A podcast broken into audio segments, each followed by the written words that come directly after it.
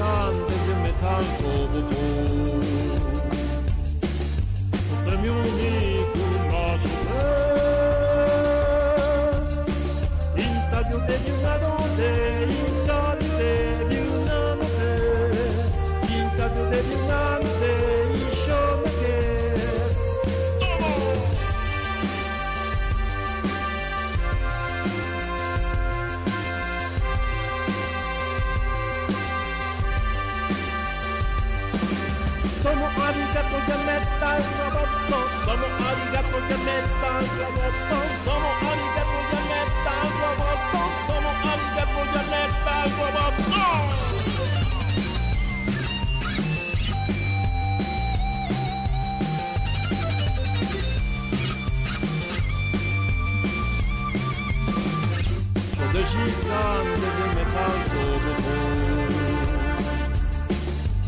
Can you make me much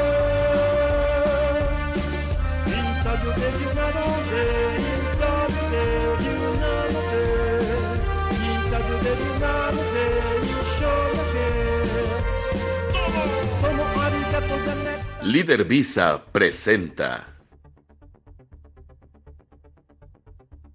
Hola, hola, hola, borolas. Esto es Jair Metal Roboto. Espero que se le estén pasando bien en sus casos, en donde quiera que ustedes nos estén dando el privilegio de su audiencia. Yo soy Eric Contreras Ayala y esto es Giant Metal Roboto. Vamos a comenzar hoy con unas cuantas noticias ñoñas, si a todos les parece bien, así es que vamos para allá, vamos a darle al intro de las noticias ya.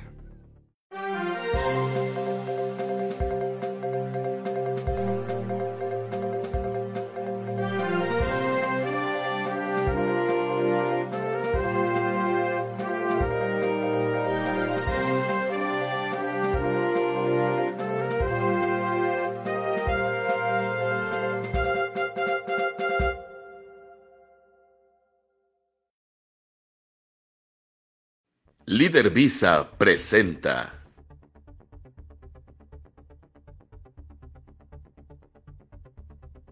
Pues aquí estamos chavos, vamos a darle a las noticias ñoñas del día de hoy, jueves 26 de enero del año 2023. Resulta que Aqua Teen Hunger Force regresa a Adult Swim después de 8 años tengo que decir que de todos los shows que han salido en Adult Swim, Aqua Teen Hunger Force es mi menos favorito. Realmente es una serie de televisión, un show, una animación que se me hace muy demasiado boba, demasiado tonta. El, el, el, el, humor, la forma de presentarse, todo, todo, todo lo que conforma Aqua Teen Hunger Force me parece muy excesivo, pero pues es uno de los shows con los que comenzó Adult Swim y por eso se convirtió como en uno de los shows bandera de, de esa de, de, ese bloque de, de ese canal, ¿no?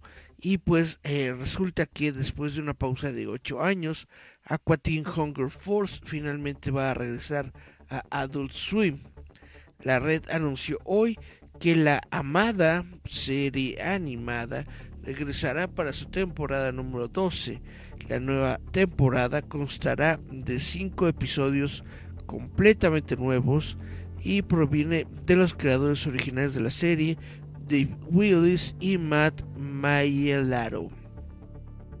Dice, estamos encantados de hacer más episodios de Aqua Teen Hunger Force para una nueva generación de fanáticos, construyendo sobre la colección más impresionante de IP jamás reunida, dijeron Mailaro y Wills juntos en un comunicado de prensa. El éxito es óptimo y conduce a la calidad. Bueno, Aqua Teen Hunger Force se estrenó originalmente en Cartoon Network en el año 2000 y continuó transmitiendo episodios hasta 2015 en eh, el segmento de Adult Swim. Desde que Adult Swim comenzó a transmitirse en 2001, la serie fue un elemento básico para la red debido a sus extrañas aventuras y su humor loco.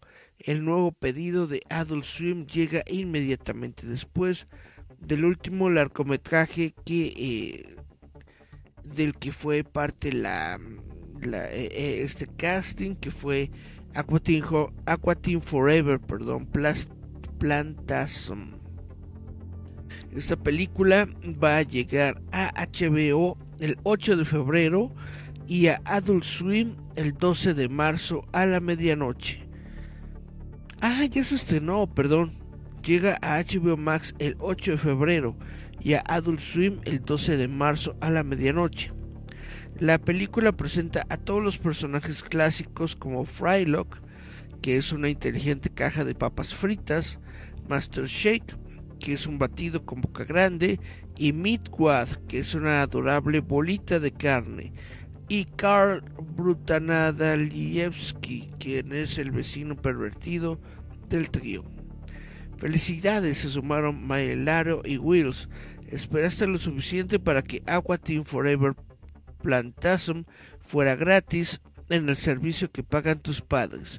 No puedo esperar a que descubras el proyecto del que todos han estado hablando. Y por todos me refiero a nuestras cuentas personales de Twitter.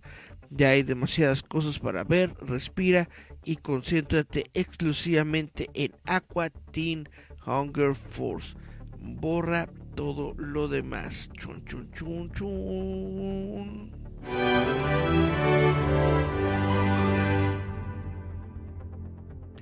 Vamos a hablar, si les parece bien, de ni más ni menos que de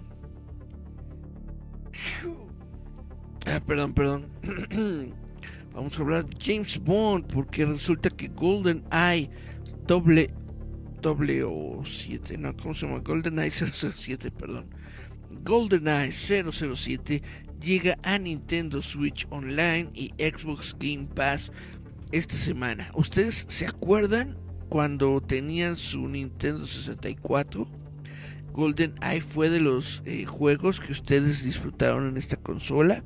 Si no, quién sabe, tal vez. Déjenme sus comentarios.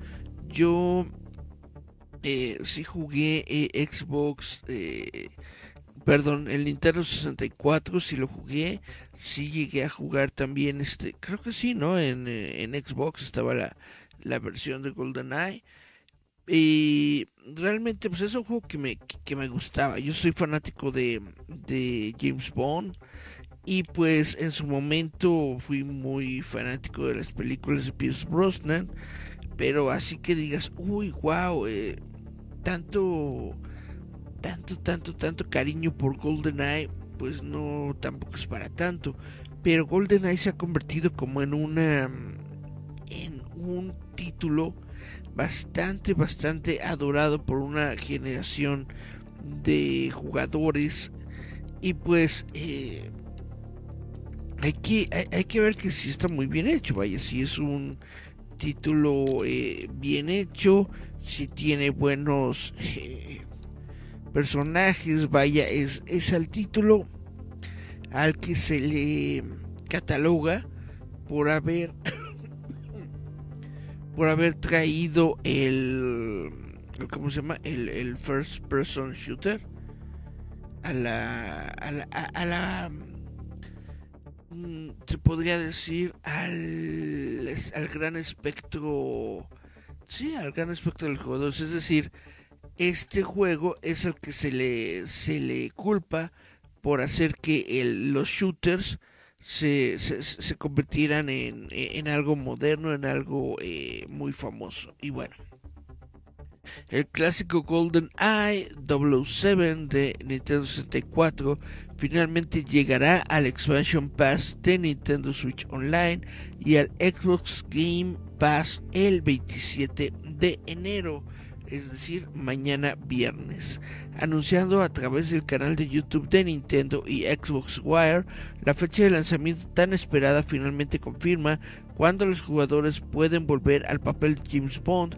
tanto en un solo jugador como en su amado multijugador. Las dos compañías finalmente confirmaron una serie de filtraciones y rumores en septiembre del año pasado, aunque GoldenEye eh, W7 anteriormente solo tenía una ventana de lanzamiento de próximamente. Fíjese nada más.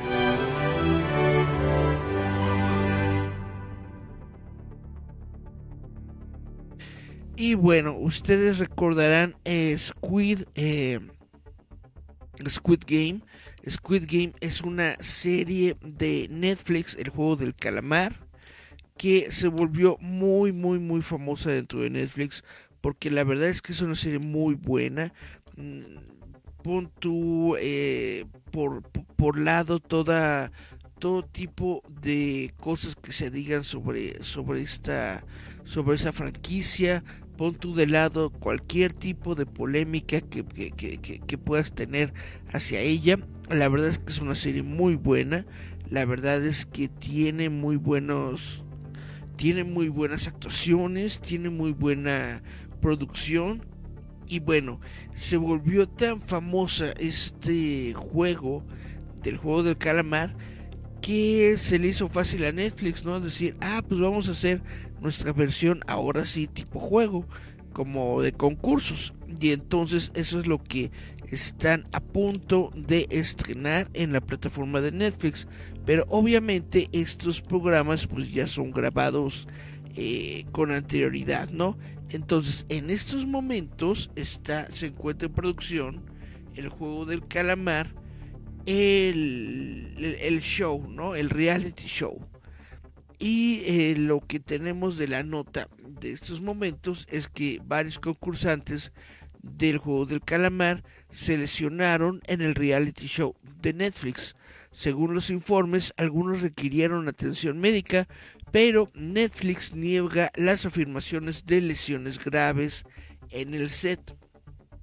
Según los informes, varios concursantes del reality show de Netflix, el juego de calamar El Desafío, requirieron asistencia médica el primer día de filmación en el Reino Unido, in the United Kingdom, cuando las temperaturas alcanzaron el punto de congelación.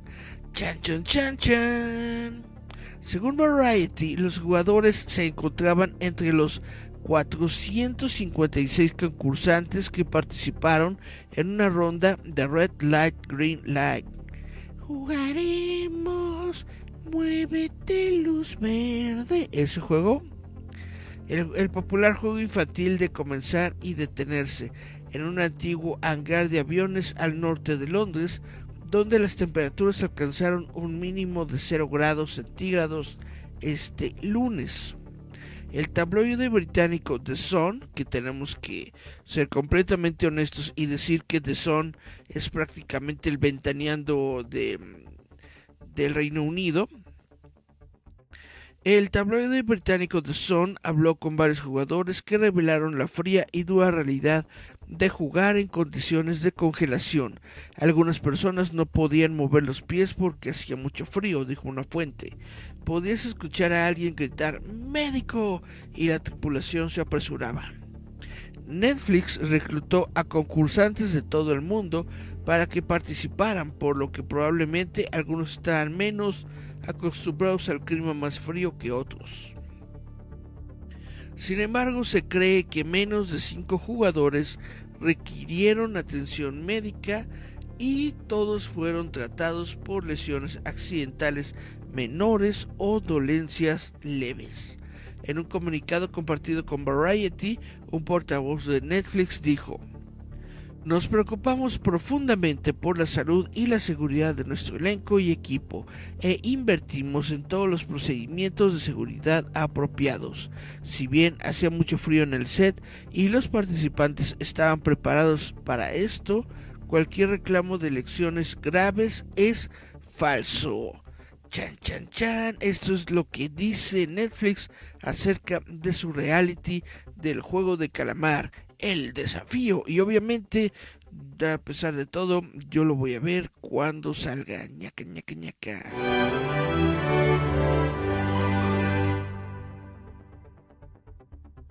Pues bueno, ahora vamos a hablar de eh, los jóvenes titanes y de Doom Patrol.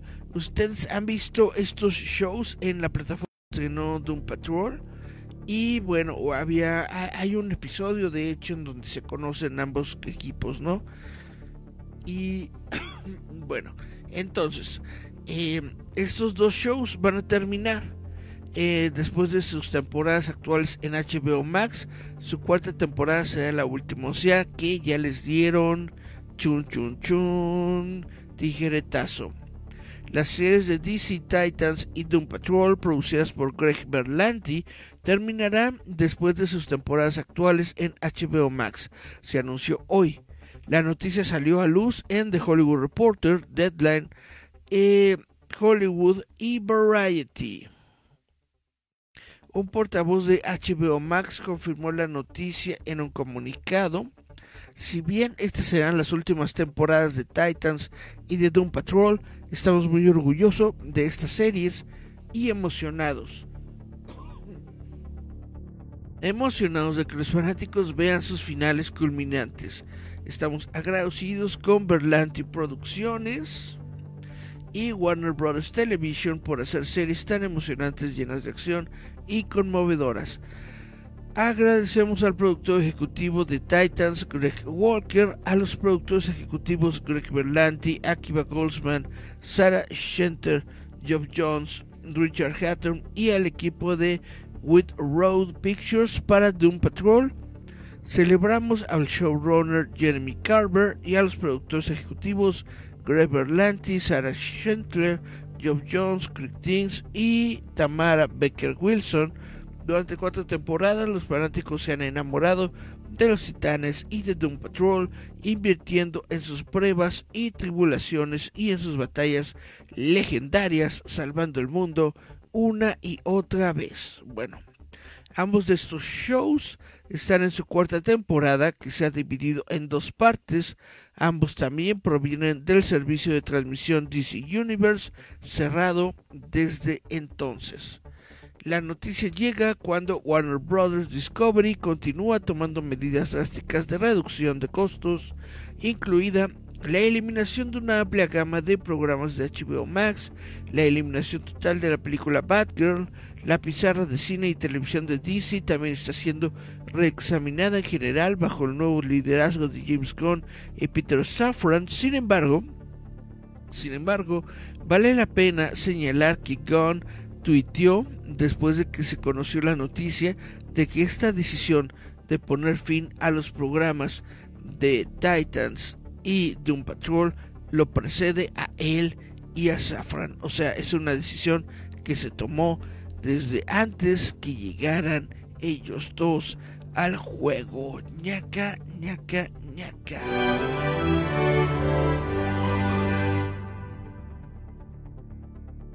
Y bueno, Ahora déjenme platicarles un poco sobre Stranger Things, o más bien, eh, más que Stranger Things, vamos a hablar sobre los ratings. Esto es algo que, eh, bueno, a mí me, gusta mucho platicarlo y a, algunas personas les, les gusta saber de esto. Resulta que Stranger Things encabeza las listas de transmisión del 2002 junto a la serie Wednesday o Merlina y al Ozark. También eh, eh, ocupan los primeros lugares. Stranger Things de Netflix fue el programa de televisión más reproducido en los Estados Unidos en el año 2002 con la friolera de 52 mil millones de minutos vistos en las cuatro temporadas. Según lo informado por el sitio Variety, Stranger Things ocupó el primer lugar en las clasificaciones de transmisión de fin de año de Nielsen en los Estados Unidos, con suscripciones de Netflix abriendo sus puertas de curiosidad y sintonizando 52 mil millones de minutos de tiempo de visualización el año pasado, impulsado por el lanzamiento de la cuarta temporada. Este drama sobrenatural logró obtener el total de transmisión más alto que Nielsen ha registrado desde que los bloqueos impulsados por el COVID llevaron a las audiencias a ver 57.1 millones de minutos de The Office de NBC en el año 2020, lo que lo convirtió en el programa más reproducido de los Estados Unidos ese año. Ozark terminó en el segundo lugar en la lista de transmisiones originales y ocupó el cuarto lugar en la lista general de transmisión con 31.3 mil millones de minutos, que son 31 mil millones de minutos, sí, vistos, mientras que el miércoles bailó hasta el número 3 de la lista de originales y el 12 en general con 18.6 millones de minutos vistos. Chan, chan, chan, chan, chan, chan, chan. ¿Cómo, cómo, ven todo esto ustedes? y ¿Qué shows han estado viendo en el streaming? ¿Qué han dicho ustedes? No me lo puedo perder, tengo que verlo, pase lo que pase. Esto es mi momento. Este es un nuevo mundo. Otra forma de vivir. Un lugar mejor. Con una nueva misión. Aunque hay que atraparlos ya para ser siempre el mejor. Pokémon Junto. Bueno, ya. Entonces, eh, les voy a decir las 15 principales series de transmisión. las 15 principales series de transmisión del año 2002. En primer lugar, Stranger Things de Netflix, con 52 mil millones de minutos vistos. En segundo lugar, NCIS de Netflix también. En tercer lugar, Coco Melon de Netflix. En cuarto lugar, El Ozark. En quinto lugar, Encanto de Disney Plus. En sexto lugar, La Anatomía de Grey de Netflix. En séptimo lugar, Mentes Criminales, que está en varios servicios. En octavo lugar está Bluey de Disney Plus. En noveno lugar se encuentra Gilmore Girls de Netflix. En décimo se encuentra Seinfeld de Netflix. En onceavo lugar se encuentra Supernatural de Netflix. En doceavo lugar se encuentra Merlina o Wednesday Adams Netflix. En treceavo lugar está Heartland de Netflix. En catorceavo lugar se encuentra Cobra Kai de Netflix. Y cerrando este top 15 se encuentran Los Simpsons.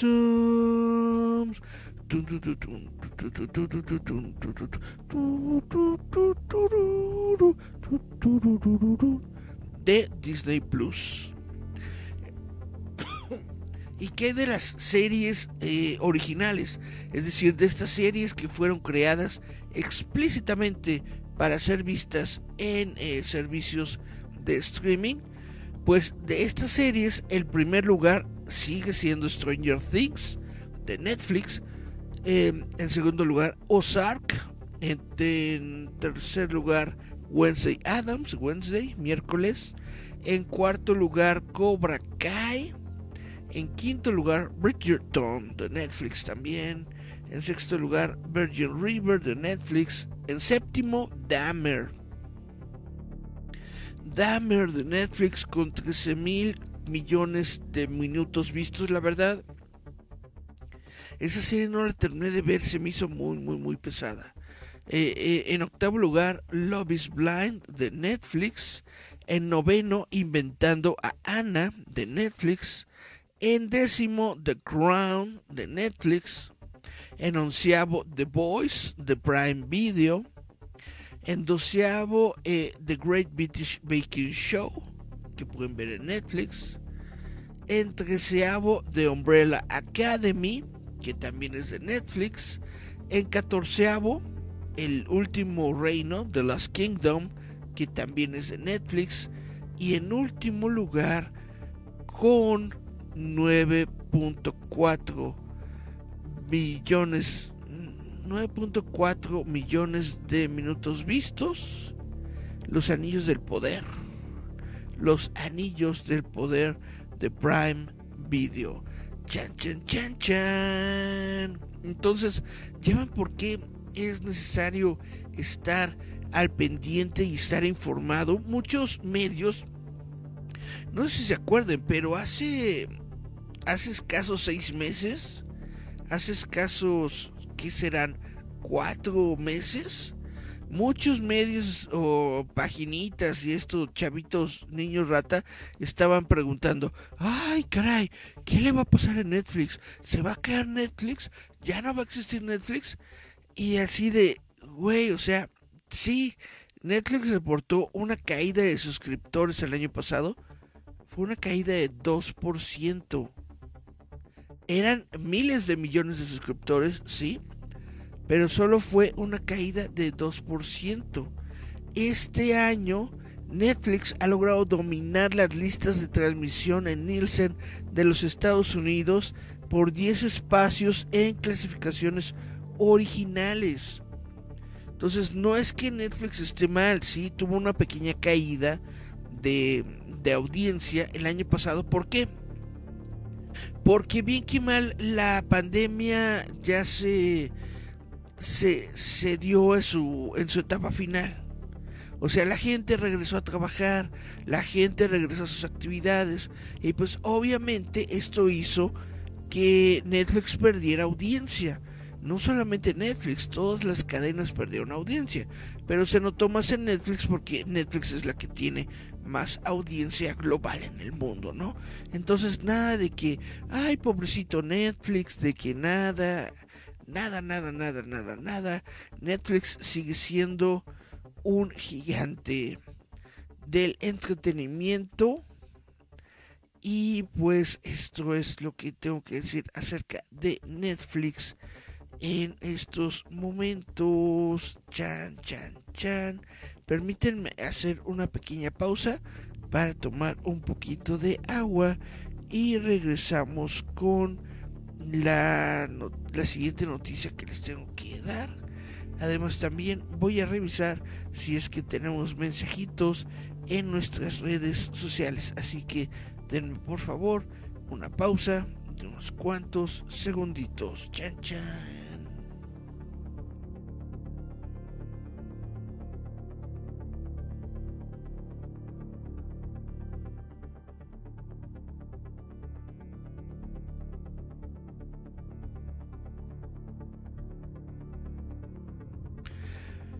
Perfecto, pues eh, ahorita les quiero mostrar una imagen. Eh, voy a ver si eh, si se abre en este programa porque no es una JPG, es una de estas imágenes raras que es punto WPM, algo así. Y WebPM, vamos a abrirla. Chan, chan, chan, a ver. Si me dejó abrirla, si me dejó abrirla. Perfecto. Nada más vamos a hacerla más pequeña. Mm, más pequeña. Y bueno, ustedes me preguntarán, Eric, ¿quién es ese vato? ¿Por qué estás poniendo a ese vato en tu programa? Pues porque esta persona es nada menos y nada más que Thomas Van Galter de Daft Punk. Chan, chan, chan, chan.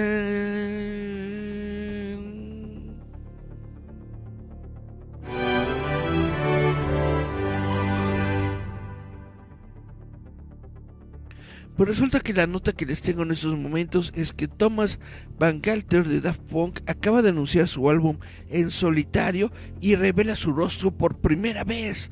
Es decir, este cuate este cuate cuate que vemos aquí que bueno no es una foto pero es un sketch. Este cuate es el que estaba detrás de uno de los casquitos de Daft Punk supongo que del que salió. Dice la nota Thomas Van Galter de la mitad del dúo electrónico francés pionero Daft Punk que anunció su separación en 2021, ha anunciado su primer álbum solista orquestral y ha revelado su rostro por primera vez en un contexto público, aunque como una ilustración realista. Daft Punk era famoso por su anonimato, actuando y apareciendo en público con cascos elaborados, incluida su actuación en los premios Grammy de 2014, donde ganaron el álbum del año por su último LP, Random Access Memory. Al principio de su carrera, el dúo publicó algunas fotografías borrosas de sí mismo, pero rápidamente adoptaron un perfil anónimo. El próximo 7 de abril, en em, Erato slash Warner Classics, el nuevo álbum de Bangalore Mythologies es un trabajo que inicialmente fue encargado por el coreógrafo Angeline Prekoyak para el ballet del mismo nombre y estrenado por la Orquesta Nacional Bordeaux Aquitaine, Aquitaine perdón, bajo la dirección de Romain Dumas. Según el anuncio, como trabajo lírico sustancial, Mythologies encuentra al cofundador de Daft Punk reinventando su enfoque de la composición, que la partitura de 90 minutos muestra poca consideración por los límites estilísticos convencionales, revelando un amor por el barroco, músico y huellas del minimalismo americano. Ah, caray, caray, chan, chan, chan, chan.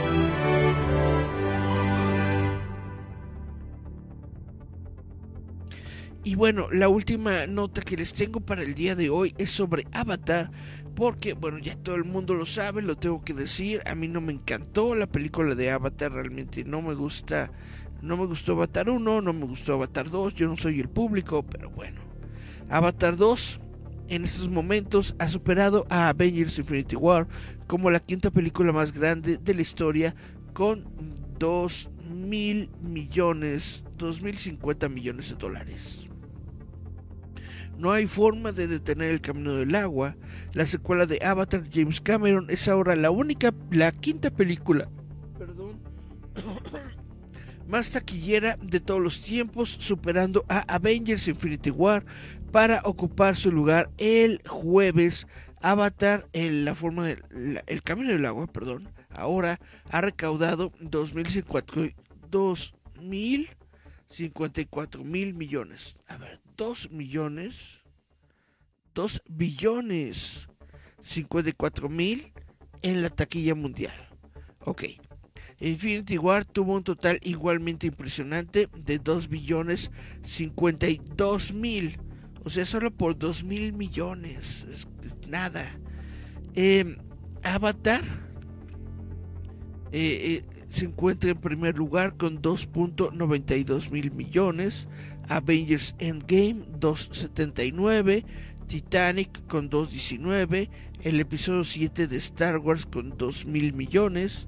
Y esos son los primeros lugares en la lista de todos los tiempos. A nivel internacional, el Camino del Agua ha recaudado 1.500 millones de dólares. 1.500 millones de dólares, lo que la convierte en la cuarta película más grande de la historia. En la taquilla nacional ganó 603 millones, ubicándose en el puesto número 13 de todos los tiempos. Es solo la sexta película jamás realizada que ha superado los 2.000 millones en todo el mundo y lo hizo en su sexta semana de lanzamiento bla, bla, bla, bla, bla, bla. Este señor Cameron, pues no, nadie lo va a poder detener, nadie le va a poder soltar el pico de que él es un genio. El genio son las personas de efectos visuales. El genio son las personas de Industrial Light and Magic. El genio es George Lucas. No, no no este cuate, este cuate nada más es el tipo que, que está dirigiendo todo. Bueno, James Cameron, ok, ya.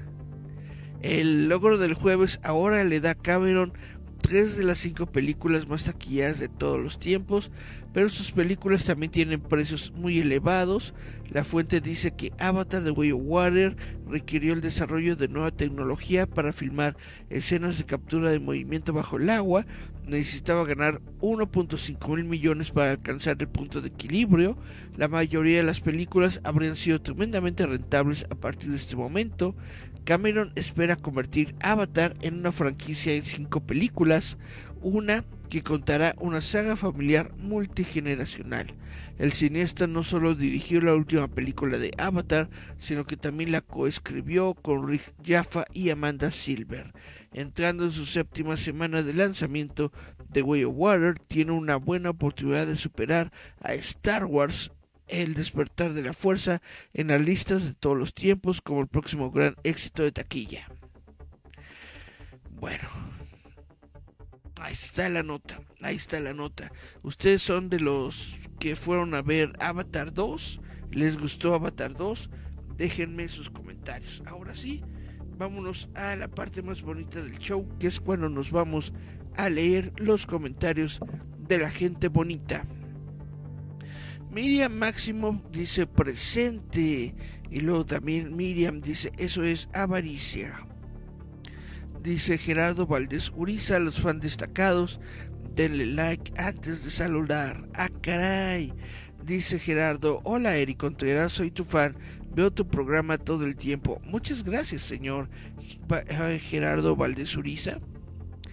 Ya va tu credencial en camino dice eh, Gerardo Valdés Uriza, compartan este genial programa, muchas gracias. Dice eh, Miriam, ¿sabes algo del posible casteo de Selena Gómez en la serie de Agatha? Chan, chan, chan, chan. No, no sé por qué, porque yo no sigo rumores, pero pues te lo investigo. Dice Gerardo Valdés Uriza, ¿les dispararon balas reales a los jugadores del calamar? No, señor, no. Dice eh, Miriam, Máximo Roboto el musical. Dice mm, Miriam, si está bueno Stranger Things. Mira, en cuestión de, de historia y de actuaciones y de producción, a mí me gusta mucho Stranger Things. Sí creo que es una muy buena historia. Es una muy buena serie. Tengo que decir que cada temporada en lo personal para mí cada nueva temporada ha sido mejor que la anterior o sea la, la primera temporada de Stranger Things fue buena pero fue buena a secas como que solamente estaba explotando la nostalgia y cosas así la segunda temporada me gustó mucho más que la primera porque ya estaba como que más en forma la historia para la tercera la tercera me gustó mucho, mucho más porque expandieron el universo y expandieron el misterio. Y ya para esta cuarta temporada que ha sido la, la última que se ha dado a conocer hasta el momento, así dije, wow, muy, muy buena, muy buena serie, muy, muy buena temporada. Realmente me gustó mucho la cuarta temporada de Stranger Things. Espero muchas cosas, espero grandes cosas de la quinta temporada. En la cuarta temporada me gustó mucho, eh, pues, el, el villano y todo. Dice...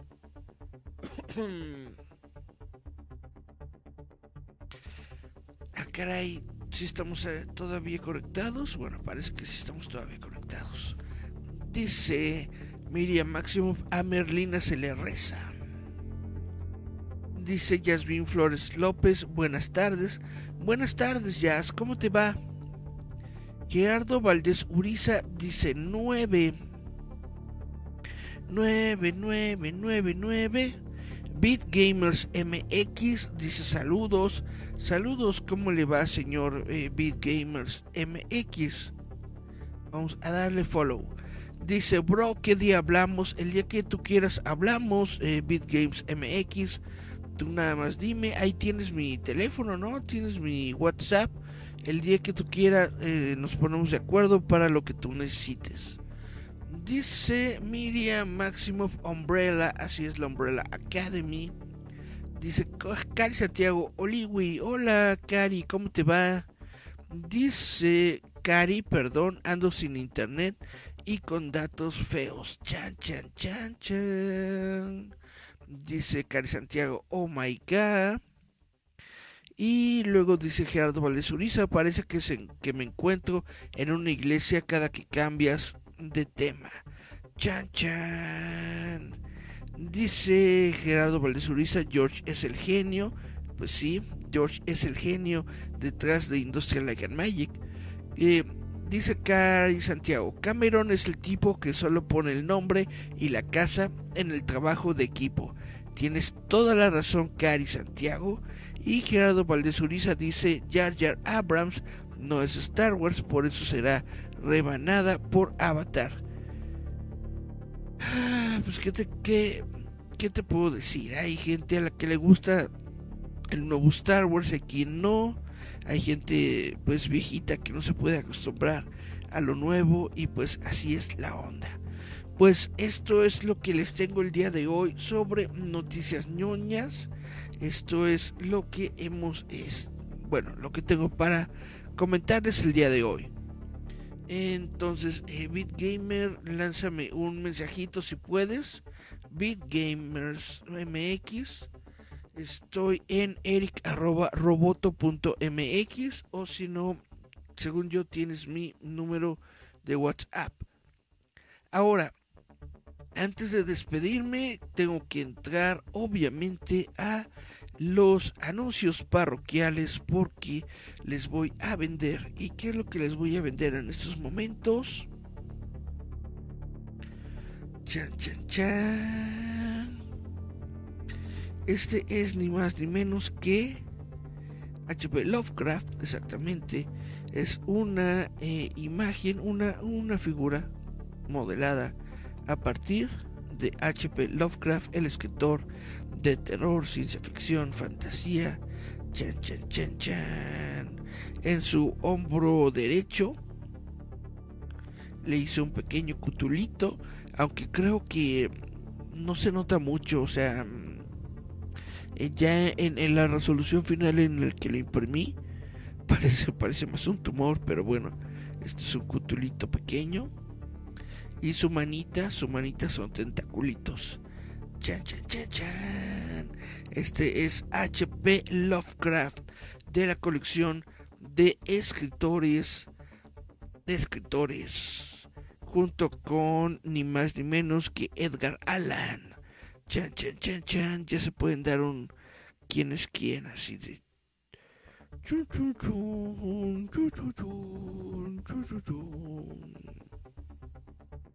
Edgar Allan y HP Lovecraft. Ah, pero esto no es todo, porque para completar esta nueva serie de escritores se me ocurrió poner ni más ni menos que a chan chan chan Mary Shelley, exactamente la creadora de lo que es para mí la primera novela de ciencia ficción de todos los tiempos del mundo mundial, ni más ni menos que Frankenstein o el moderno Prometeo.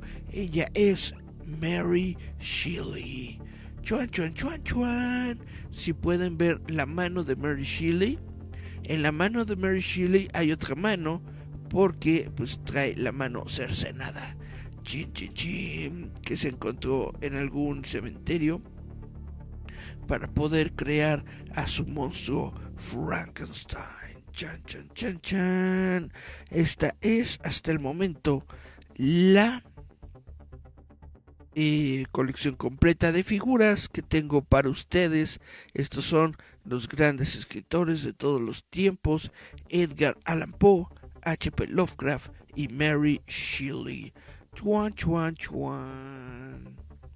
Estos son los que eh, les voy a voy a estar este promoviendo en estos días en esto en, en, estos medios espero que les gusten espero que sean de su agrado la colección completa de tres figuras de Mary Shelley H.P. Lovecraft y Edgar Allan Poe la colección completa de tres figuras se encuentra en 100 pesitos y les recuerdo que van a traer eh, tarjetas de colección de cada uno de ellos, solamente que todavía no imprimo las tarjetas de, de Lovecraft y de Shelley, todavía no las imprimo, por eso no las muestro, pero las mostraré mañana en el programa de visitantes nocturnos. Esto es eh, la noticia, la primicia que les tengo el día de hoy sobre la serie de figuras rebabitas. Chan, chan, chan. Las figuras rebabitas, les recuerdo, son figuras que yo modelo con mis manitas, así.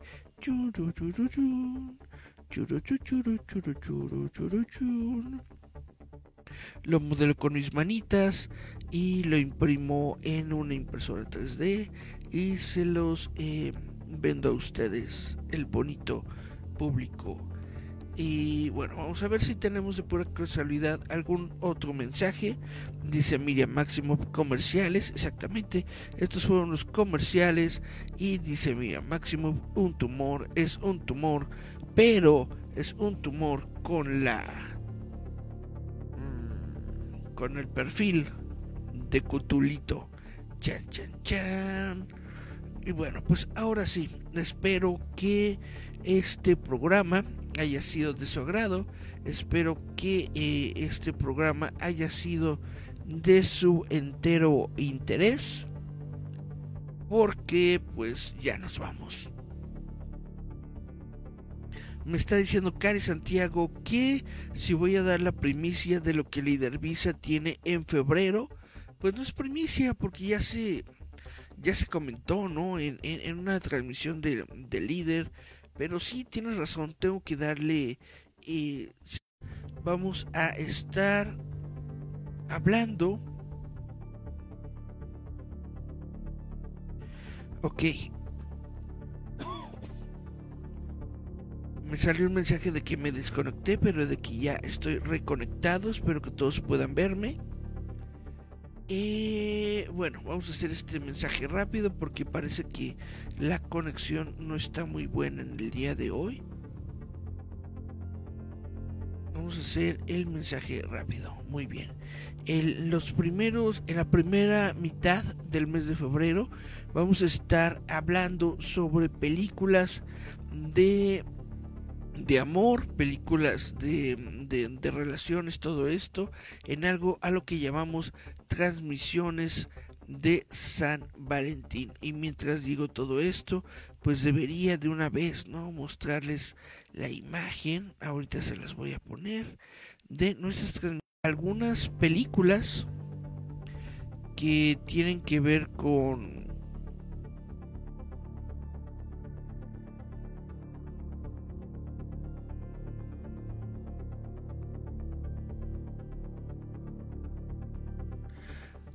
Ok, según esto ya, ya me reconecté. Muy bien, déjenme hacer el anuncio rápido. ¿De qué se va a tratar? Las transmisiones de San Valentín van a tratar de películas que tienen que ver con el amor y la amistad y que se van a transmitir alrededor de todos los programas de la barra de Líder Visa. En primer lugar, vamos a comenzar el 1 de febrero con el programa de Lizard Paper, que nos va a hablar de la película Ever After. El 2 de febrero, El líder fantasma, con la de Somewhere in Time, de Pida al tiempo que vuelva. El 2 de febrero, a las 6 de la tarde, en este horario, vamos a hablar sobre Hellboy 2 que Hellboy 2 para mí es una de las más grandes películas de, de, romance de superhéroes de todos los tiempos del mundo mundial. El 3 de febrero a las 8, el líder fantasma nos va a hablar sobre Titanic. El 4 de febrero va a hablar sobre City of Angels. El 7 de febrero, Jazz va a hablar sobre Shallow Hal, que es esta película de de, de, Adam Sandler, sí, de, de, está más o menos, es de las pocas películas de Adam Sandler que sí me gustan. Del 8 de febrero, Lizard Paper va, a hablar sobre Roback Mountain. El 9 de febrero, aquí en Roboto, vamos a hablar de Star Wars, el episodio 2, que obviamente es una película de romance y de conspiración y de guerra y de un montón de cosas. El 9 de febrero líder fantasma va a hablar sobre Corpse Bride. El 10 de febrero eh, Groundhog Day, que es el día de la marmota. El sábado 11, Guantola de nuevo va a irse con lo que el viento se llevó, Romeo y Julieta, pero también eh, el 11 de febrero Miriam nos va a hablar de la película PS I Love You. El 12, Garrobo va a lanzar otro poema de amor. El 13 de febrero, el líder fantasma va a hablar de la película Pompeya.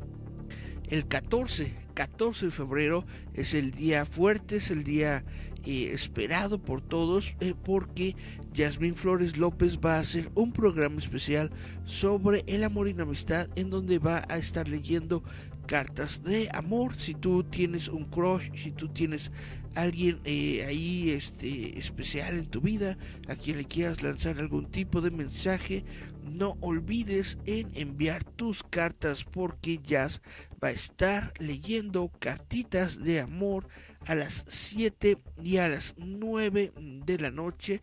Va a ser un especial de eh, dos horas, dos horas diferidas, pero va a ser un especial de dos horas. Luego, el 15 de febrero a las 7.30, Lizard Paper va a hablar de The Notebook. Y eh, cerrando esta mitad es eh, una de, mis películas favoritas y por eso voy a hablar de ella. Espero que nos puedan acompañar durante estos días, que puedan darle a las transmisiones de Líder Visa un poco de su tiempo. Y bueno, pues esto, eh, ahora sí, esto es todo lo que yo tengo que decir por el día de hoy. Muchas gracias a todos los que estuvieron pendiente, muchas gracias a todos los que estuvieron aquí al pendiente de la transmisión. Y bueno, sin más que nada, me despido. voy a... Sin, sin más que nada, me despido. Espero que todos se encuentren bien. Espero que hayan podido ver el final. Me aparecieron varios mensajes de que eso se estaba desconectando, pero espero que mínimo se haya podido ver. Al menos un poquito. Dice Cari Santiago, excelente programa como siempre. Espero, espero que sí. Espero que sí porque eh, no sé si no sé si todo el final se vio, pero bueno. Muchas gracias a todos. Nos escuchamos, vemos la próxima semana. Yo fui Eric Contreras Ayala. Esto fue Giant Metal Roboto. Y pues ya. Chao, chao, chao.